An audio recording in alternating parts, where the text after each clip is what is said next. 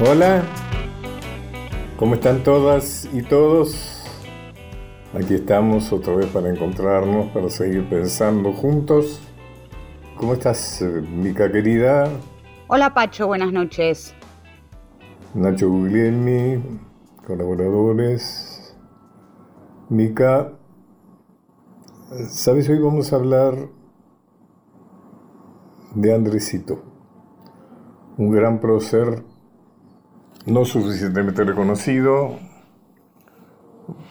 por su condición seguramente de guaraní, de indio guaraní. Bueno, y hablar de Andresito, que lo dejamos para la segunda parte con un gran especialista como es el historiador misionero Pablo Camogli, es inevitable hablar de Artigas, porque de alguna manera fue su referente, su jefe, inclusive muchos dicen que su padre. Así es. Si le parece, Pacho, como venimos del panorama nacional de noticias que hacemos entre todas las emisoras del país, antes de entrar en la historia, escuchemos un poco de música, una musiquita de la zona. Como estamos con Artigas y vamos con Andresito, encontremos una excusa perfecta para escuchar un poco de chamamé, de música del litoral y podemos arrancar con un gran referente como es Teresa Parodi y un clásico, Pedro Canoero.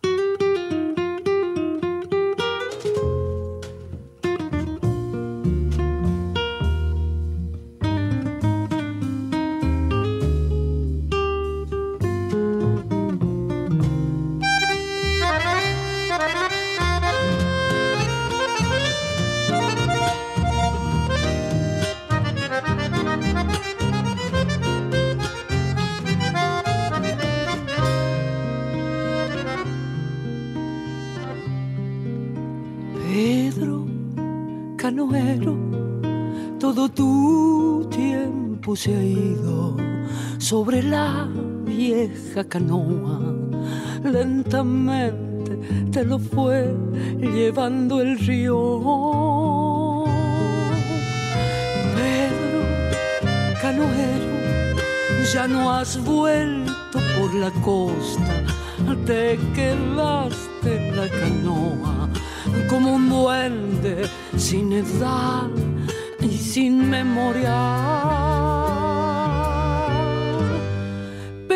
Pedro Canoero te mecía el agua lejos de la costa cuando te dormías. Pedro Canoero, corazón de arrecilla, sobre la canoa se te fue la vida. Pedro Canoero te mecía el agua lejos de la costa cuando te dormías. Pedro Canoero, corazón de arcilla, sobre la canoa se te fue la vida.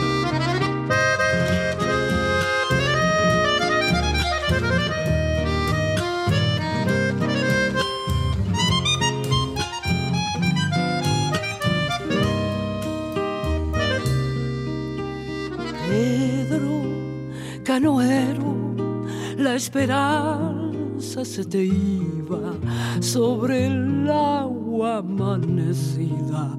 Tu esperanza, Pedro, al fin no tuvo orillas. Pedro canoero te mecía el agua lejos de la costa cuando te dormías. Pedro canoero, corazón de arcilla, sobre la canoa se te fue la vida. Pedro Canoero de Mesía el agua, lejos de la costa, cuando te dormías.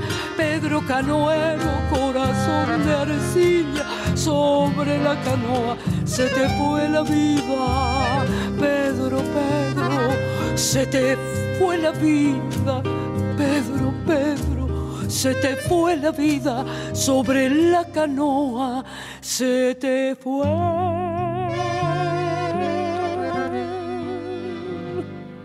la vida.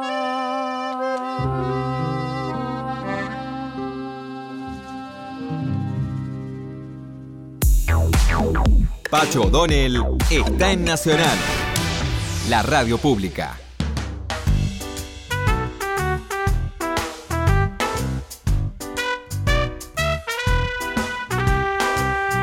Hablar de Artigas es hablar de un personaje extraordinario de nuestra historia, cual se lo ha querido reducir a las fronteras del Uruguay, cuando en realidad fue un personaje de una gran importancia en la historia argentina y también de la historia latinoamericana. Te voy a leer algo que escribí hace un tiempito. Le he dedicado dos libros a Artigas, uno que se llama Artigas, la versión popular de Mayo, y otro 1815 que tiene que ver con el tema que ahora vamos a desarrollar, que me parece que es el aspecto más importante de la historia del gran caudillo oriental. El Congreso de Concepción del Uruguay, que es una ciudad anterriana, como se sabe, que tuvo lugar en 1815, convocado por José Gervasio Ortigas, reunió las provincias litorales, es decir, la banda oriental, las misiones corrientes Entre Ríos, Santa Fe, lo que da fe de su representatividad, una representatividad muy importante, muy pareja con el Congreso de Tucumán. Córdoba participó en ambos congresos. A medida que han ido surgiendo documentos probatorios de la realización del Congreso independentista, porque de eso se trata, de la primera declaración de independencia de nuestra patria, que no habría sido en Tucumán, sino en Concepción del Uruguay, es cada vez más incuestionable que debe ser considerado el escenario de la primera declaración de nuestra independencia de España, fecha 29 de junio de 1815, un año y diez días antes de la de Tucumán, 9 de julio de 1816. Los pueblos libres, qué linda frase, qué linda, qué linda denominación, ¿no?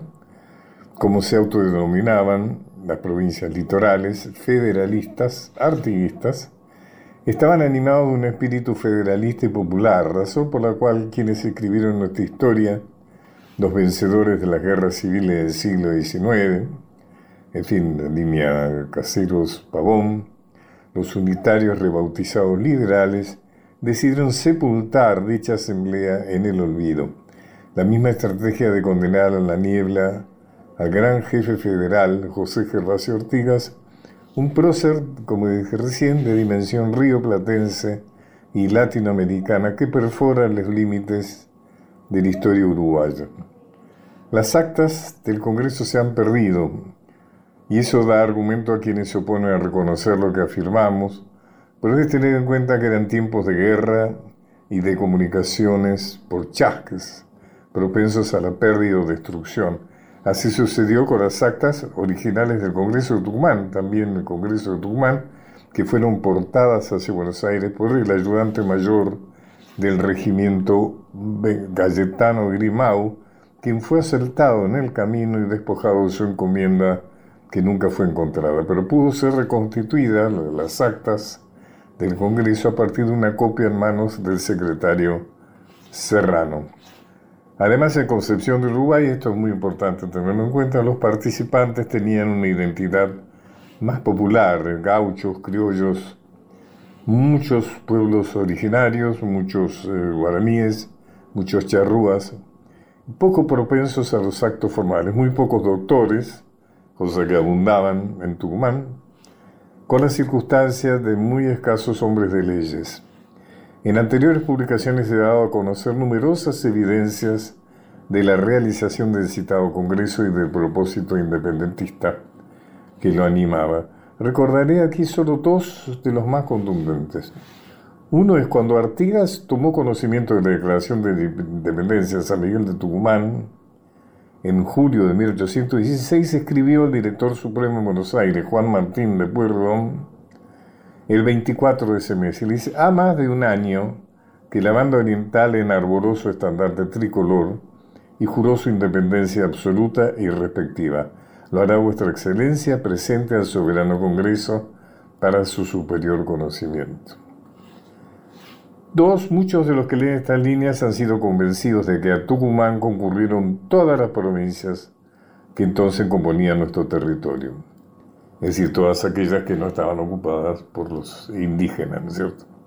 Han sido engañados. Ninguna de las provincias que asistieron al Congreso en Concepción del Uruguay concurrieron al de Tucumán.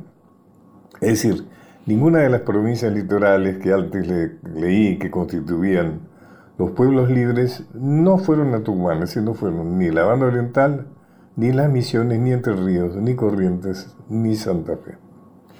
Artigas y los suyos representaron junto a Dorrego, Güemes, los caudillos federales, puede incluirse también a San Martín y entonces comprenderemos las verdaderas razones de su destierro interminable. Todos ellos la intención de hacer de Mayo una verdadera revolución que promoviera cambios que favorecieran a los sectores populares y que no significaran un reemplazo de la élite virreinal por otra élite criolla, como en última instancia fue lo que sucedió. Algo que fue muy típico de, del artiguismo eran que las resoluciones se tomaban en asambleas populares, es decir, en que se convocaba a, los habitantes para opinar y para votar, a diferencia de lo que se hacía en Buenos Aires, en que las tomas de decisiones se hacían en grupos muy reducidos, digamos, de la, de la élite dirigente. ¿no? Eh, y quizás una característica muy particular de ese Congreso, donde además de refirmar la primera independencia, por ejemplo, se trató la política agraria y el comercio interprovincial con el extranjero. En cumplimiento de ello, Artigas sancionó el 10 de septiembre de 1815 el que fue llamado el Reglamento Provisorio de la Provincia Oriental para el fomento de la campaña y seguridad de sus hacendados, que fue, escúchame, la primera reforma agraria de Latinoamérica. Fíjate, Mica, qué importante. ¿Qué le parece? Consistía en la confiscación de propiedades de, como decía textualmente, malos europeos y peores americanos, cierra comillas, adversarios de la Revolución Patriota para distribuirlas y así ser leales con las bases populares de criollos, mulatos, charrúas y guaraníes que construían la fuerza del artiguismo. En su artículo sexto podía leerse esta extraordinaria afirmación, que los más infelices serán los más privilegiados. En consecuencia, los negros libres, los zambos de esta clase, los indios y los criollos pobres, todos podrán ser agraciados con suertes de estancia, es decir, con una digamos con una extensión suficiente para ser explotado, con su trabajo y hombría de bien propenden a su felicidad y a la de la provincia. Fíjate vos, reforma agraria y de, voto universal, diríamos, para tomar las decisiones. Bueno, mm, celebremos esto. Lamentablemente casi no pudo ponerse en práctica esta porque Artigas fue acosado de varios lados, o sea, tuvo guerras implacables con portugueses, con españoles y lamentablemente también con porteños. Eso lo vamos a ver seguramente después cuando hablemos con Pablo Camogli. ¿Sabes qué te voy a pedir, eh, ya que estamos en música literal? Dígame, Pacho. Para mí es una canción maravillosa, no es una canción, es una música maravillosa que es kilómetro 11. Como no, vamos con la versión de otro prócer de la zona, Mario del Tránsito Cocomarola y su kilómetro 11. Gracias.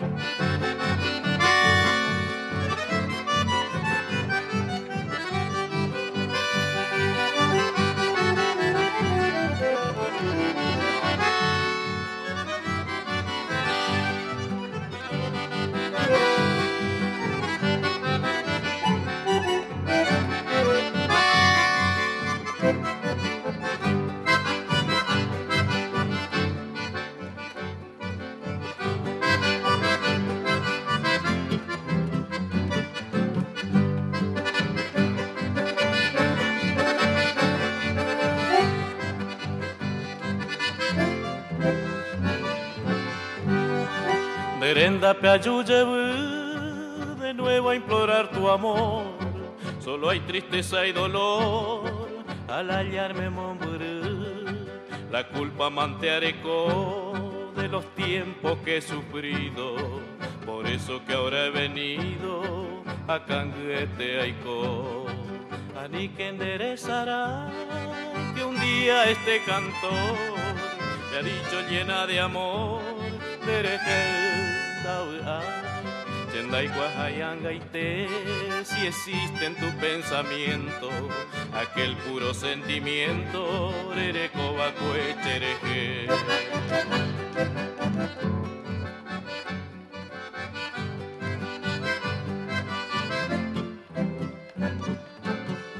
Anin de poche, angachen dibei, desengaño y te mantearejo, achacatabu, anga aikuajan, dereje cuña, chepe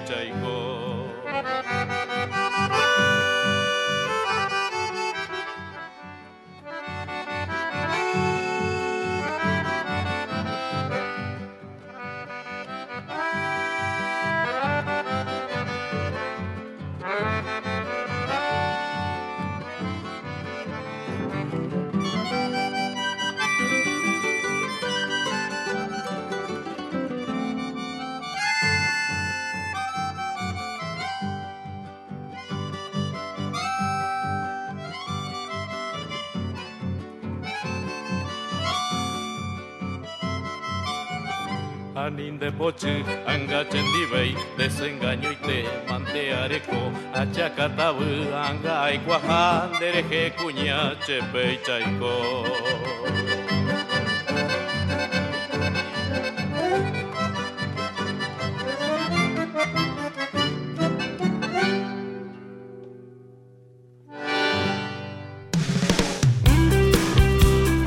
Una hora transitando los caminos de Pacho O'Donnell por Nacional. Continuamos con Los caminos de Pacho O'Donnell.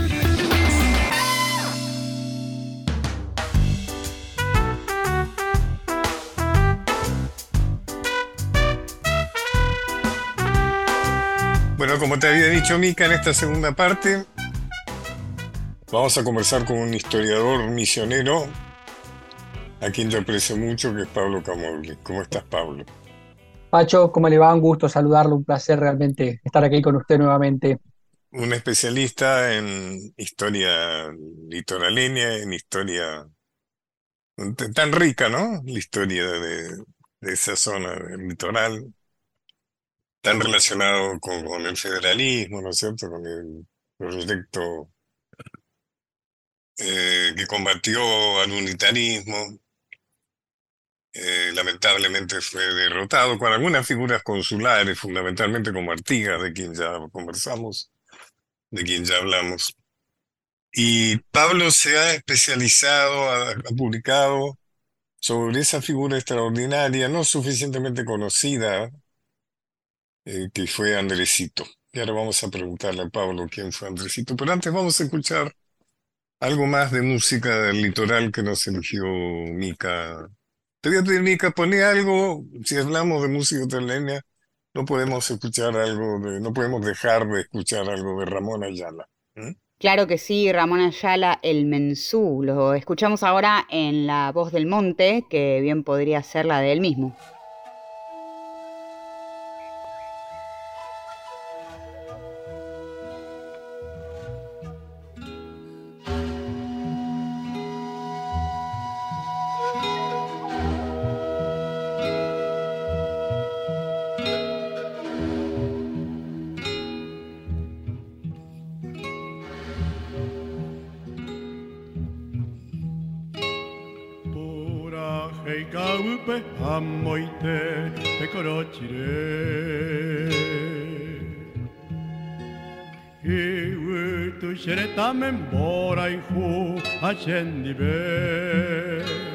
Viento de la tierra que en el monte se hace estrella en el mensú. Ambaracapú, hache corazón.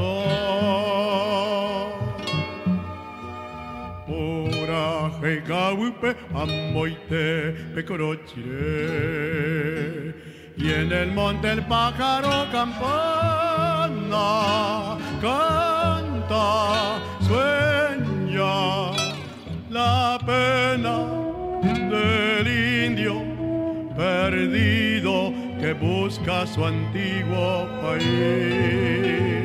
Y en el monte el pájaro campana fiesta. Y aquí en mi corazón que siente tu dolor, tus ojos tierra que me hablan de amor. Pura heikaupe amoite te corochiré.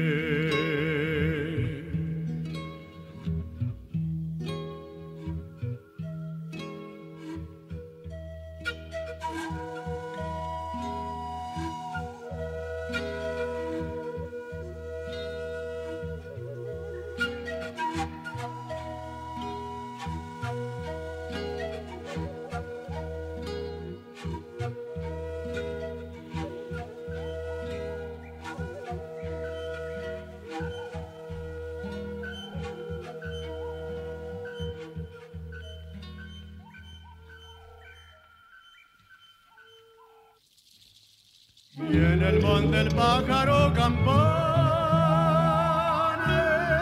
es una fiesta. Y aquí en mi corazón que siente tu dolor, tus ojos tierra que me hablan de amor. Pura heikaupe amoite pecoroche, pecoroche.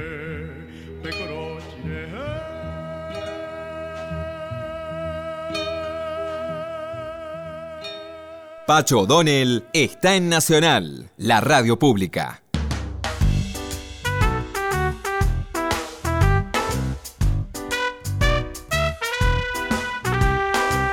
¿Te gusta Ayala, Pablo? Sí, por supuesto. Ahora hace un par de días cumplió 96 años. ¿Cómo no? Bueno, contanos quién fue Andresito, Pablo Camogli. Bueno, Andresito fue, un, fue el referente popular de la experiencia artiguista en la provincia de Misiones, eh, que tiene una trayectoria personal muy particular porque fue un hijo adoptivo de José Gervasio Artigas, un, hijo político, si se quiere, de José Gervasio Artigas, a quien conoció, creemos los historiadores misioneros, durante su juventud, eh, a fines del siglo XVIII eh, y a partir de ahí tuvo una cercanía con, con Artigas, que es la persona que lo termina formando políticamente, militarmente, y es la persona que lo va a lanzar, digamos, al escenario político de esa década de 1810, cuando lo designa comandante general de misiones en el año 1815, que es el momento de eh, consolidación e institucionalización de la Liga de los Pueblos Libres a partir justamente del Congreso de Oriente, el Congreso de Arroyo de la China, la, famosa Declaración de la Independencia de los Pueblos Libres. Bueno, en ese contexto es que Artigas decide que Andrés Guacurarí, su hijo adoptivo, sea el comandante general de misiones, en una decisión em, simbólica muy fuerte que pone en evidencia el alcance eh, de la propuesta de transformación social del artiguismo, porque se trata de un guaraní que había nacido en Santo Tomé o San Borja, todavía no, no, lo tenemos del todo confirmado esto, pero fue en alguno de esos dos pueblos de la costa del río Uruguay, y es un indio, y a mí me gusta decir esta palabra indio en este momento porque remarca la distancia social ¿no? entre la cultura blanca y, y, los pueblos originarios, era un indio gobernando una provincia, en este caso la de Misiones, que era mayoritariamente habitada por guaraníes, en igualdad de condiciones al resto de las provincias, Corrientes, Entre Ríos, Santa Fe, la Banda Oriental y en el Congreso de Arroyo de la China, Córdoba, que están gobernadas por miembros de criollos, blancos, este, y, bueno, esto pone un poco en evidencia el, alcance, la mirada de transformación social que, tenía Artigas. Bueno, ese es Andresito, ¿no? El emergente individual de un colectivo social que son los guaraníes que se pliegan al proceso revolucionario cuando las ideas federales llegan a este territorio y se sienten convocados a salir a la pelea. Fue el primer gobernador mm, proveniente, indio, como dirías vos, proveniente de los originarios, ¿no es cierto?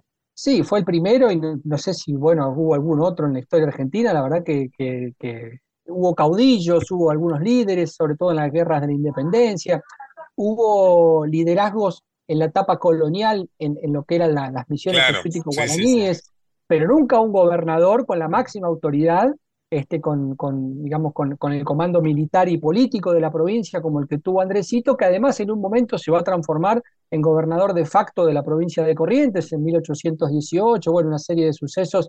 No reconocido, no reconocido por las autoridades porteñas, por supuesto no reconocido por las autoridades porteñas como, como digamos, no lo fue casi, casi ninguno de, de, aquella época. Bueno, Stanislao López después va, va, a entablar una alianza con Rosas y va a legitimar un poco su, su, poder, pero creo que todos estos personajes, un poco lo que pasa con Güemes, lo que tienen es que son miembros de esa, de esa élite criolla que, que va un poco a comandar el proceso revolucionario, y Andresito es claramente alguien que está fuera de ese grupo de criollos, de blancos, que se transforman en la élite dirigente del proceso revolucionario y por eso es una figura este, tan, eh, tan poco conocida como, como decías antes este, y tan interesante para, para conocer y profundizar en el sentido que tuvo el proceso revolucionario, por lo menos en esta región litoral. Eh, cuando hablamos de Artigas, eh, yo conté las medidas revolucionarias que toma Artigas a raíz del Congreso que vos hablaste como es la reforma agraria, ¿no es cierto? Repartición de tierras a los menos favorecidos, eh, la idea de la consulta popular, ¿no es cierto? La toma de decisiones en grandes asambleas populares. Algo de eso reproduce Angrecito en, en Corriente, ¿no es cierto? Cuando gobierna Corriente. Sí, yo te diría que en realidad el artiguismo está reproduciendo una forma de toma de decisiones, que es la forma ancestral de toma de decisiones del pueblo guaranítico, que es justamente la, asamblea en la que participan fundamentalmente los hombres, es una, es una metodología de toma de decisiones que se mantiene hasta hoy en día en las, comunidades guaraníes, que es, que, es, que es la reunión, digamos, este, asamblearia, por supuesto que dirigida por un cacique, por un jefe, este, pero en la que participan y tienen voz todos, fundamentalmente los ancianos, los mayores, y esa toma de decisiones, ese modo asambleario este, que tiene una raíz, en este caso, de, parte de Artigas modernas, si se quiere, la participación popular, la, soberanía eh, que, vuelve al pueblo, eh, encuentra en la cultura política ancestral del pueblo guaraní una, este, un puente, se establece una especie de puente entre esta cultura ancestral y estas nuevas ideas modernas que tienen que ver con la soberanía y la participación popular en esta forma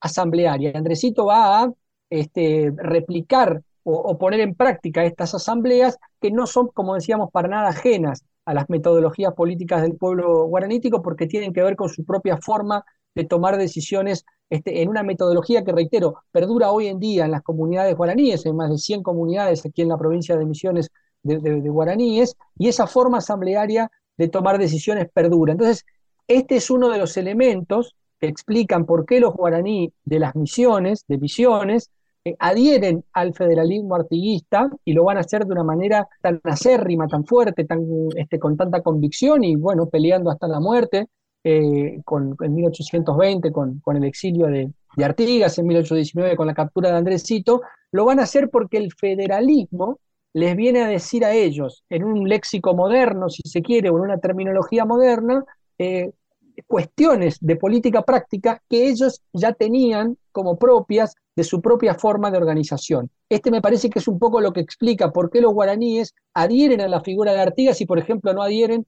a la figura de Manuel Belgrano cuando pasa por aquí en 1810, que viene con toda una impronta liberal, con un léxico moderno, pero no con estos principios de soberanía popular que uno puede encontrarlas en esa organización ancestral que tenían los, los guaraníes. O sea que esta idea de la asamblea, Pacho, es, me parece, una unción de los guaraníes de Misiones al artiguismo federal en, en, esta, en esta región.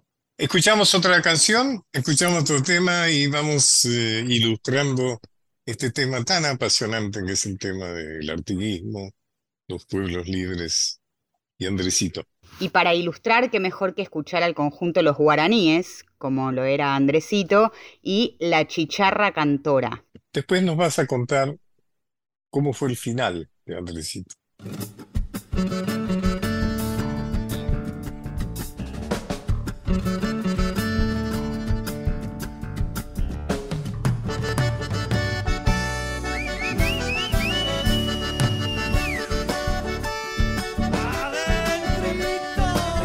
no quiero que cantes, que si cantas me quitas el sueño. No hay descanso para este pobre en la siesta del Chaco salteño.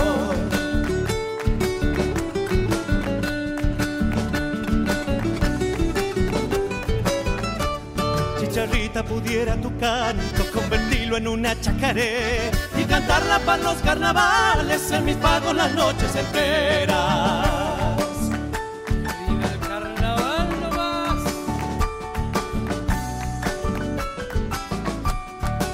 Tan corta chicharra, ya no escucho tu canto que quiero. Ya se fue por los algarrobales, volverá con el sol de febrero, sobre el que madura tu canto, a rubia dulzura del pop, que la loca dará sin madura, un consuelo para mí sin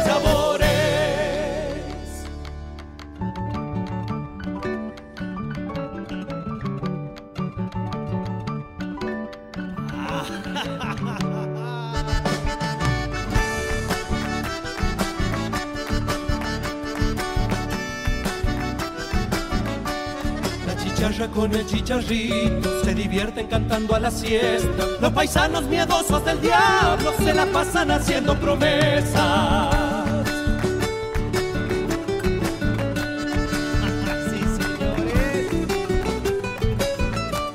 Hay chicharra, violín de verano, canta sola en el cielo celeste, a la suelta del sol de los charcos, anunciando en el chaco su muerte.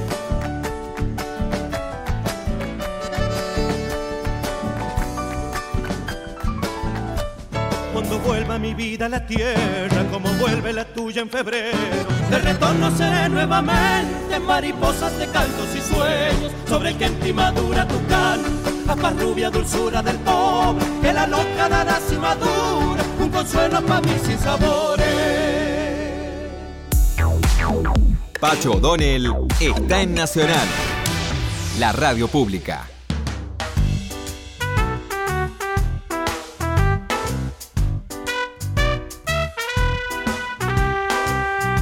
¿Cómo terminó Andresito, Pablo Camuy? Bueno, Andresito termina siendo capturado en 1819. Él, por órdenes de Artigas, realiza una nueva campaña hacia las misiones orientales, lo que sea, digamos, lo que era al oriente del río, el río Uruguay, del norte correntino y, la provincia de Misiones, em, con el objetivo justamente de permitir este, que Artigas pudiera desprenderse de ese ataque al que lo sometían los lusos brasileños. Andresito avanza con su ejército por la retaguardia, por el flanco del enemigo, eh, obtiene algunas victorias y finalmente es derrotado y capturado en junio de 1819. Aclaremos que están tanto Artigas como Andresito están enfrentados a enemigos muy poderosos. Por una parte España que quiere recuperar sus colonias, por otra parte la invasión portuguesa, ominosamente aprobada y no rechazada por Buenos Aires, por perdón, por el directorio Exacto. Exacto, sí, nosotros y los, conflictos internos con sus ex aliados eh, federales, digamos, como era sobre todo Ramírez. O sea que era una presión eh, realmente enorme, imposible. Sí, eso sumémosle al Paraguay también, ¿no? Que en varias ocasiones ataca la costa del río Paraná, digamos, eh, nosotros los historiadores misioneros solemos decir que la guerra de la independencia no fue solo contra España, sino que fue contra España y contra Portugal, por lo menos en este territorio, en estas zonas. La lucha, la lucha independentista fue fundamentalmente con la corona de Braganza, con, con la casa de Braganza, la corona portuguesa. Em, y, bueno, en ese contexto de, digamos, de, asedio muy fuerte de, los lusos brasileños sobre Artigas y sobre las misiones, Andresito realiza esta última campaña es capturado en junio de 1819, cuando estaba intentando cruzar otra vez el río Uruguay para regresar a, Misiones. Eh, es capturado en ese momento, enviado prisionero junto a otro contingente grande, primero a Porto Alegre, posteriormente a Río de Janeiro, donde él está, está documentado que estuvo en dos prisiones distintas, una en la isla de las Cobras, este, que hoy es la zona del aeropuerto Ulises Dumont, en Río de Janeiro, y la otra es en eh, la isla de Laje, que es un pequeño islote en la desembocadura de la bahía de Guanabara, que incluso se puede ver desde el pan de azúcar, cuando uno hace esa excursión turística, se ve claramente ahí el islote en donde estuvo detenido Andresito. En algún momento de 1820 1821, él fue liberado em, por, gestiones incluso del cónsul español en eh, Río de Janeiro, Eh, y sabemos que fue nuevamente detenido por un altercado que tuvo con unos marinos ingleses en un bar en Río de Janeiro y hasta allí es donde tenemos documentada la existencia de Andresito. No sabemos ni cuándo murió, ni dónde murió, ni si murió preso en Río de Janeiro o si fue liberado, y si fue liberado, si se quedó en Río de Janeiro o pudo regresar ya sea a la banda oriental, ya sea a las misiones o incluso al Paraguay en busca de, su padre José Artigas que estaba exiliado. La realidad es que no sabemos qué fue del destino de Andrés Guacurarí y Artigas este, luego, de su, luego de su paso por la cárcel en Río de Janeiro. Posiblemente su condición de indio, ¿no? Ha hecho que seguramente no fuera muy especialmente bien tratado y también que, mereciera el olvido, ¿no? Sí, bueno, esa condición de indígenas es claramente la, que explica desde nuestra concepción revisionista, digamos, que haya sido olvidado por la historia oficial, ninguneada, ninguneada su, su, importancia, em, pero bueno, como, como suele ocurrir con estos personajes, este, vuelven del pasado, en este caso transformado en, el, prócer provincial de una provincia, que es la provincia de Misiones, vuelve transformado en un héroe nacional de la patria y de la, de la, independencia, como fue declarado por, por el legislativo nacional, y además ascendido a general post-mortem del ejército argentino y del ejército uruguayo. Todas estas, estas condecoraciones, estos méritos, estos reconocimientos tienen que ver con, con la importancia histórica de Andresito, que reitero, es tan solo el emergente individual, o sea, la persona que más se destacó de un gran colectivo social que fueron los guaraní de las misiones, que se plegaron al proceso revolucionario e independentista cuando se sintieron convocados por un ideario que era el federal artiguista, que realmente los contemplaba y les decía cosas en una terminología moderna que para ellos eran este, cotidianas en su política práctica ancestral. Ese es el proceso histórico que explica la aparición de un Andresito que no es una cuestión azarosa, sino que responde a un proceso histórico.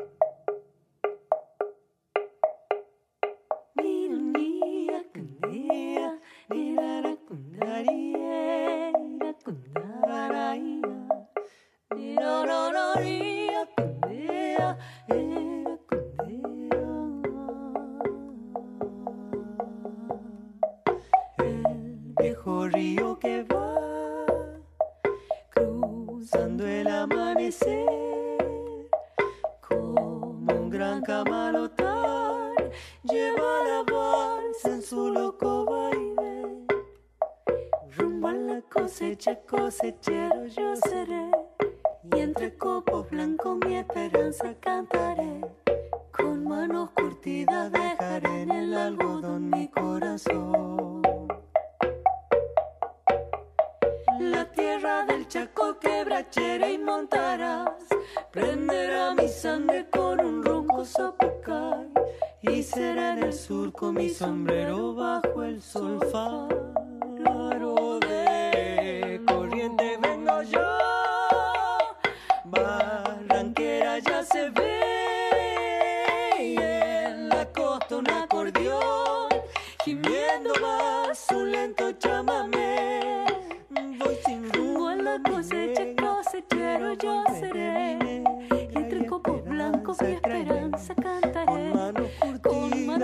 curtidas dejaré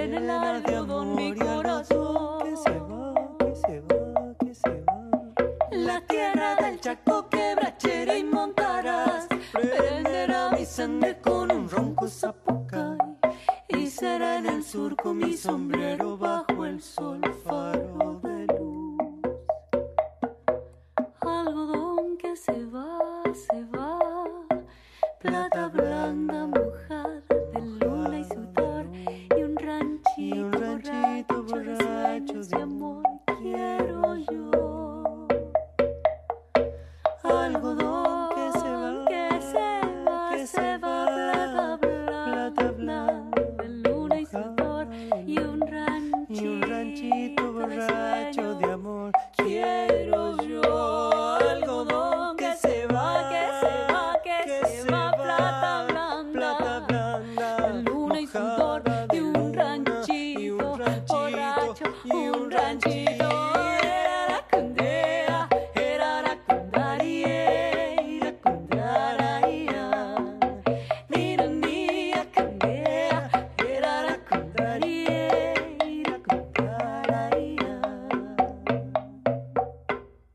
Escuchamos una rara y preciosa versión de El cosechero, también de Ramón Ayala, que ya anduvo por este programa, esta vez por Luna Monti y Juan Quintero. Pacho O'Donnell está en Nacional, la radio pública.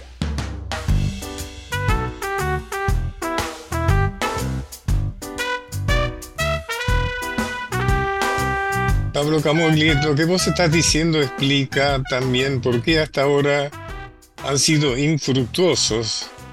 Y yo le he puesto mucho el pecho a eso y vos también. Yo he escrito un libro entero sobre el tema. La reivindicación de la primera declaración de la independencia argentina por parte justamente del artiguismo de las fuerzas federales, de los pueblos libres, ¿no es cierto?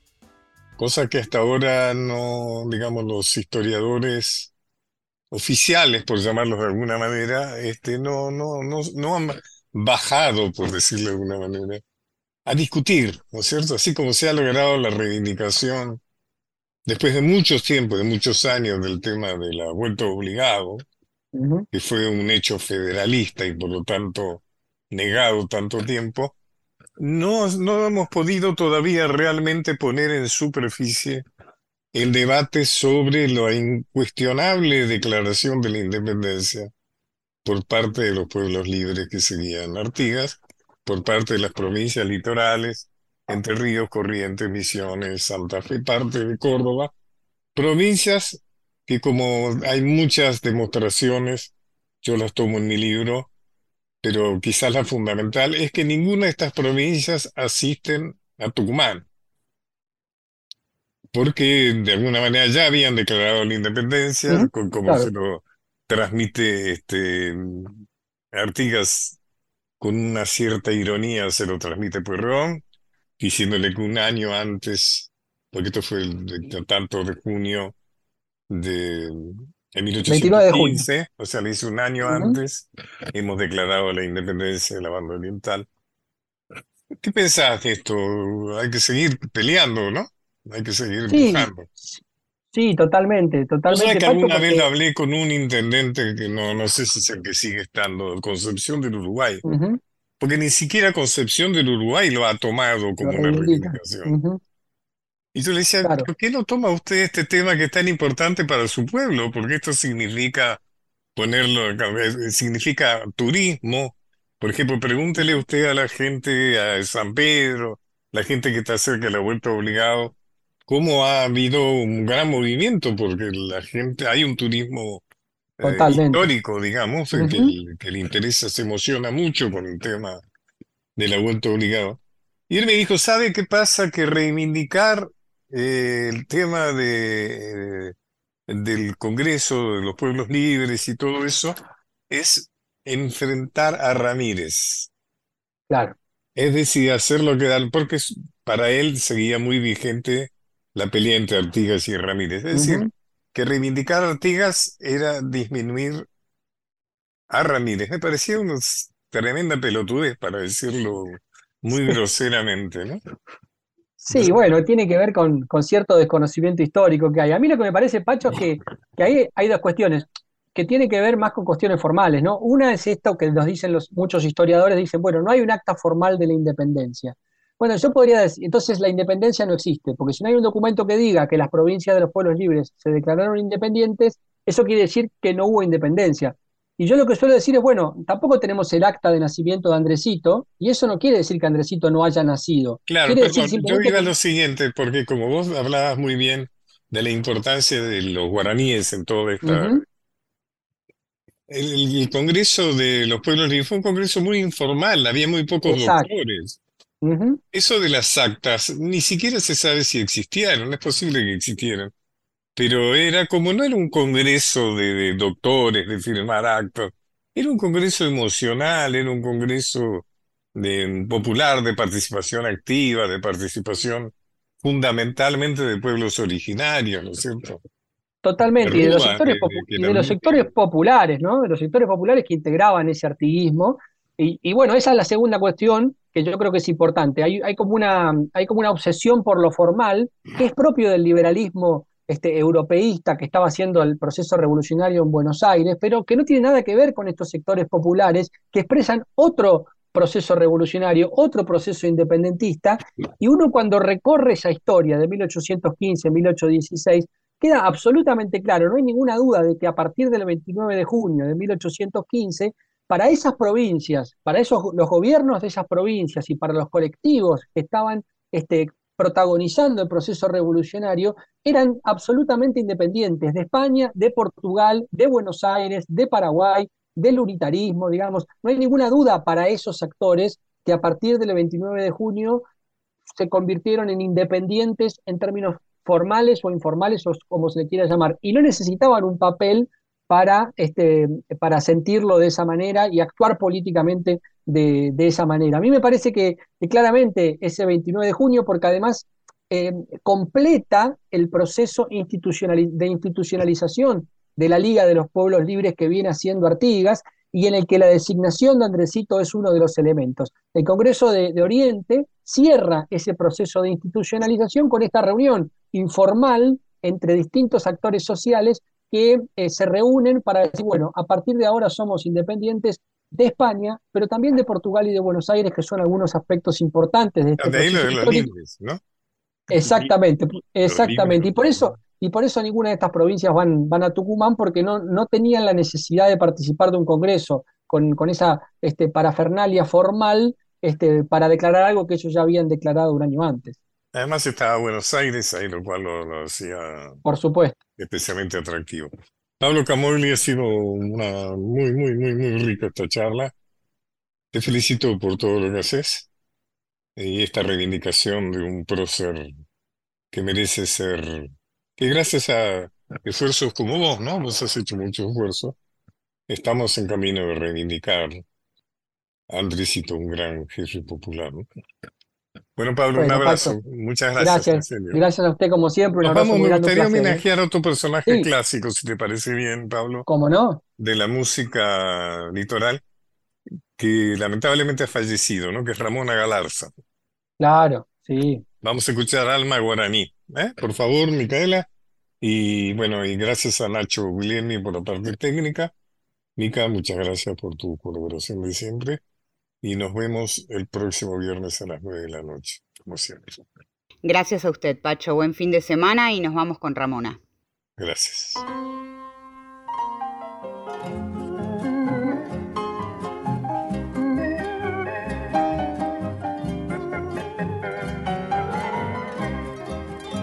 Raza del Guayaquil, la selva no te ha olvidado. Tu alma guaraní perdura suelo amado. Y desde el verdor del monte natal, la brisa sutil del tiempo estival nos vuelve a traer tu voz secular. Es la misma que ayer echara a volar al viento. Cuitas de un querer con hondo y nativo acento.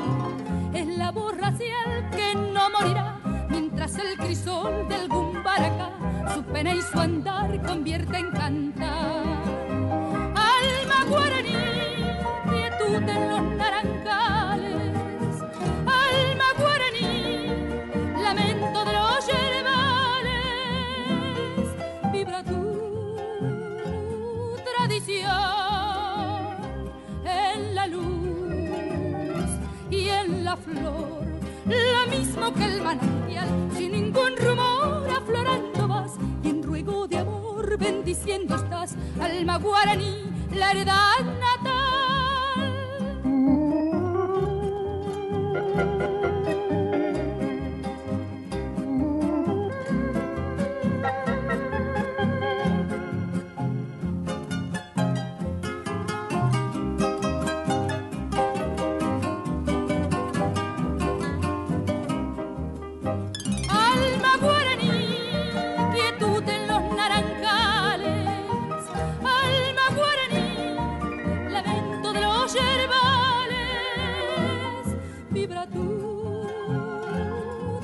En la luz y en la flor. Lo mismo que el manantial, sin ningún rumor aflorando. Y en ruego de amor bendiciendo estás, alma guaraní.